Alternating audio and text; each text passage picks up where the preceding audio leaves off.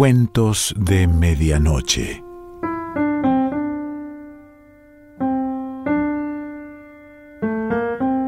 El cuento de hoy se titula Historia de los dos maridos y es un cuento popular recopilado por Ana María Schwa.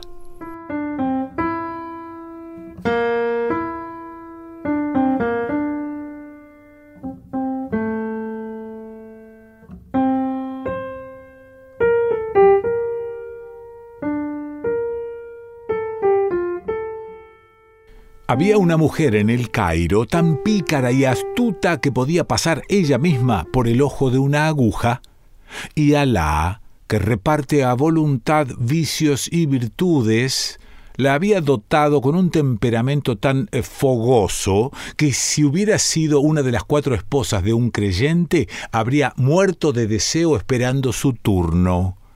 Esta mujer ingeniosa se las arregló para ser no solo la única esposa de un hombre, sino para casarse con dos a la vez. Y dicen que los dos maridos eran de la casta de los gallos del Alto Egipto, capaces de consolar una tras otra a veinte gallinas sin tomar respiro. Haram era ladrón nocturno, y Aquil tenía el mismo oficio durante el día. Y tan bien manejó las cosas la mujer que ninguno de los dos sospechaba la existencia del otro. Gallos en su casa y zorros afuera, los maridos vivían felices y muy satisfechos con su mujer. Un día Haram tuvo que hacer un viaje fuera de la ciudad. Después de consolar a su esposa más todavía que de costumbre, ella le preparó un morral con provisiones y lo despidió con gran pesar. Y por pura casualidad, Aquil se vio obligado a partir también. Después de varias ardientes muestras de cariño, su esposa le preparó las vituallas y lo dejó ir. Y hete aquí que Aquil, cansado de la larga jornada, llegó a un ham, una posada en el camino, y se encontró con que había allí un solo viajero que se despertó al oírlo. Se saludaron con el salam y conversando amablemente descubrieron que los dos venían de El Cairo Loado sea Alá, dijo Haram, que me da un compañero de viaje tan agradable. Quisiera compartir contigo mi comida. Alá aumente tus bienes, dijo Aquil. Te pido permiso para contribuir con mi parte. Cada uno de los dos fue sacando lo que llevaba en la bolsa y poniéndolo sobre la estera de la sala. Para su gran sorpresa, se dieron cuenta de que llevaban las mismas cosas, panes de sésamo, dátiles frescos y media pata de cordero asada con ajos. Para colmo de maravillas, comprobaron que las dos mitades de la pata calzaban perfectamente. ¡Allahu Akbar! exclamaron los dos. Estaba escrito que estas medias patas de cordero habían de juntarse de nuevo y formar una sola, a pesar de la muerte, el horno y el adobo. A poco de hablar sobre tema tan curioso, descubrieron que los dos vivían en la misma casa, y eran, sin saberlo, aparceros del mismo lecho y del mismo fuego.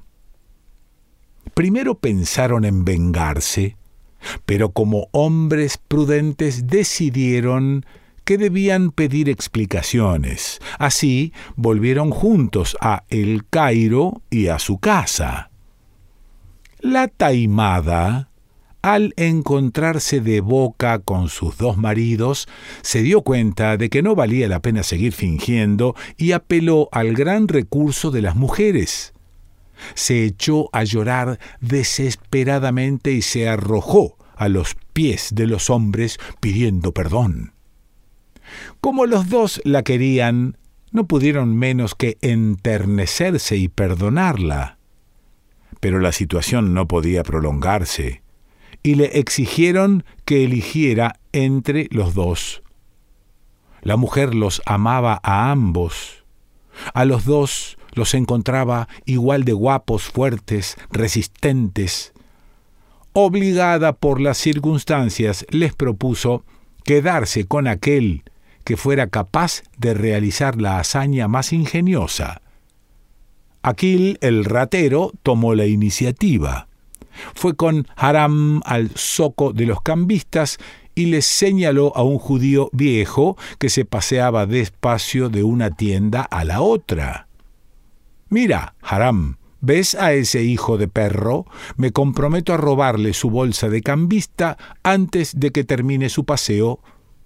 Ligero como una pluma en el aire, se acercó al cambista y le quitó la bolsa llena de dinares de oro que llevaba para su negocio.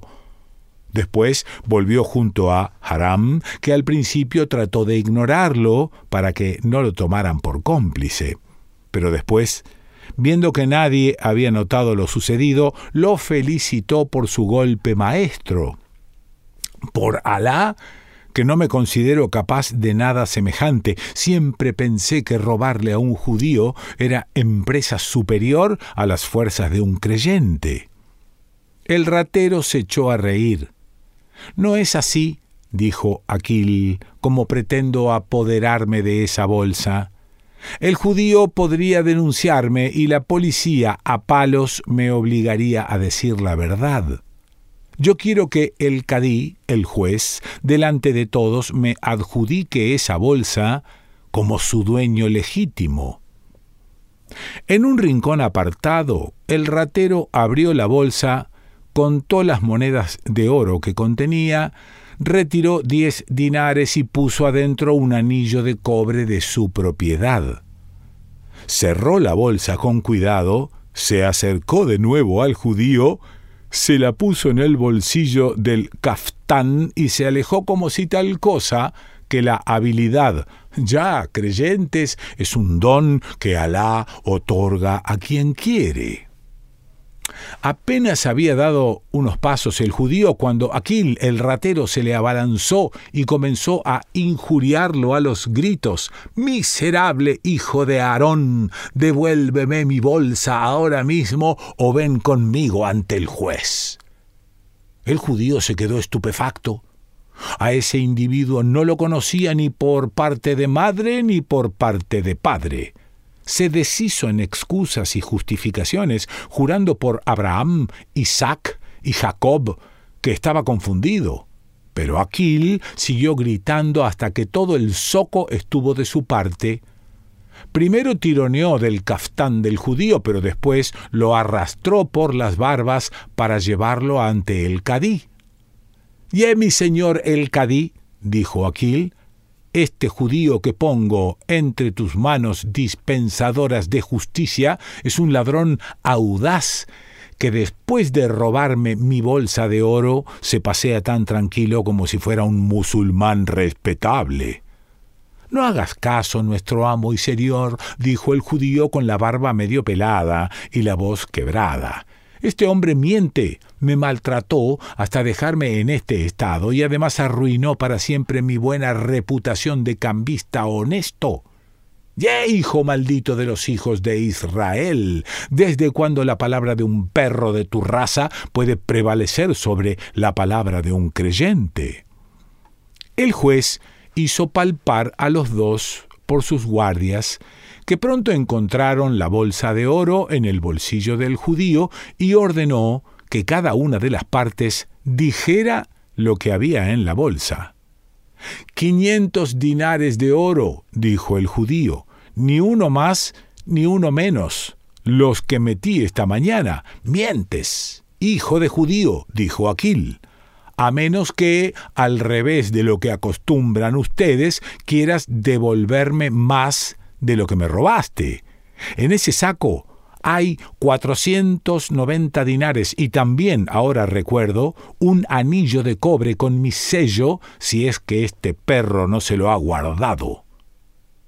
El cadí le dio la bolsa a Aquil y mandó que le dieran al judío una buena paliza por ladrón. Haram reconoció con modestia que le sería difícil realizar una hazaña comparable, pero sin embargo lo citó esa noche cerca del alcázar del sultán. Como ladrón nocturno, Haram había llevado una de sus herramientas, una cuerda de seda. Te has reído en las barbas de un judío, le dijo a Aquil, pero yo pretendo reírme en las barbas del mismísimo sultán y tendrás que acompañarme para ser testigo. Aquil era un modesto ratero que jamás había pensado en empresas de tanto calibre y se asustó mucho ante la idea de meterse en el palacio. Pero finalmente, por amor propio, se decidió. Treparon y se descolgaron del otro lado, atravesaron los jardines a oscuras y se metieron en el edificio. De galería en galería llegaron al aposento del sultán. Haram alzó un tapiz y vio al sultán dormido. Un muchachito le hacía masajes en las plantas de los pies y para no dormirse masticaba un pedazo de lentisco. Haram dejando a Aquil escondido y temblando detrás del tapiz, se lanzó sobre el muchacho tan rápido que no le dio tiempo a gritar. Lo amordazó, lo ató y lo colgó del techo como un fardo. Después se sentó en su lugar y muy tranquilamente se puso a masajear los pies del sultán con la habilidad de un masajista del baño público. Un rato después el sultán se despertó y bostezó. Soberano del tiempo, dijo Haram, fingiendo la voz de un muchacho, ya que no duermes, ¿quieres que te cuente una historia? Está bien, dijo el sultán. Había una vez en una ciudad, comenzó Haram, un ladrón y un ratero que compitieron para demostrar cuál de los dos era capaz de hacer la picardía más grande. Y Haram continuó, contándole al sultán, con pelos y señales, todo lo que había pasado ese día con Aquil y el judío, y después su propia hazaña, sin cambiar más que los nombres y lugares. ¿Cuáles de los dos te parece ganador en el torneo? preguntó Haram cuando terminó su relato. El que se metió en el palacio del soberano, dijo el sultán sin dudar. Y Haram, dándose por satisfecho, pretextó la necesidad urgente de orinar y con esa excusa salió del aposento real. Se reunió con Aquil, que sentía que el alma se le salía por las narices de terror. Salieron los dos del palacio con tanta facilidad como entraron.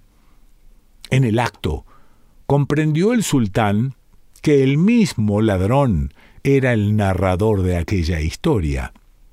Pero en vez de enojarse, lo quiso conocer y pregonó por toda la ciudad que daba su perdón al hombre que se había introducido en su palacio, más una recompensa. Así fue como besó Haram el suelo entre las manos del sultán, que lo perdonó lo elogió y para premiar tanta maestría lo nombró en el acto jefe de policía de su reino. Su mujer lo eligió por único esposo, o al menos eso creyó él, y vivieron muy felices en medio de deleites y regocijos. Pero Alá es más sabio. Cuento popular recopilado por Ana María Schwa.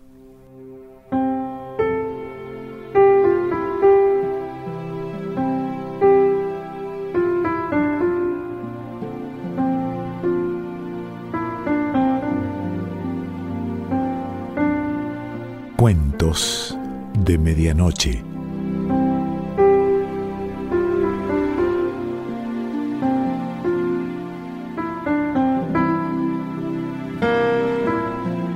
Selección Pancho Mondino. Idea y lectura Quique Pessoa.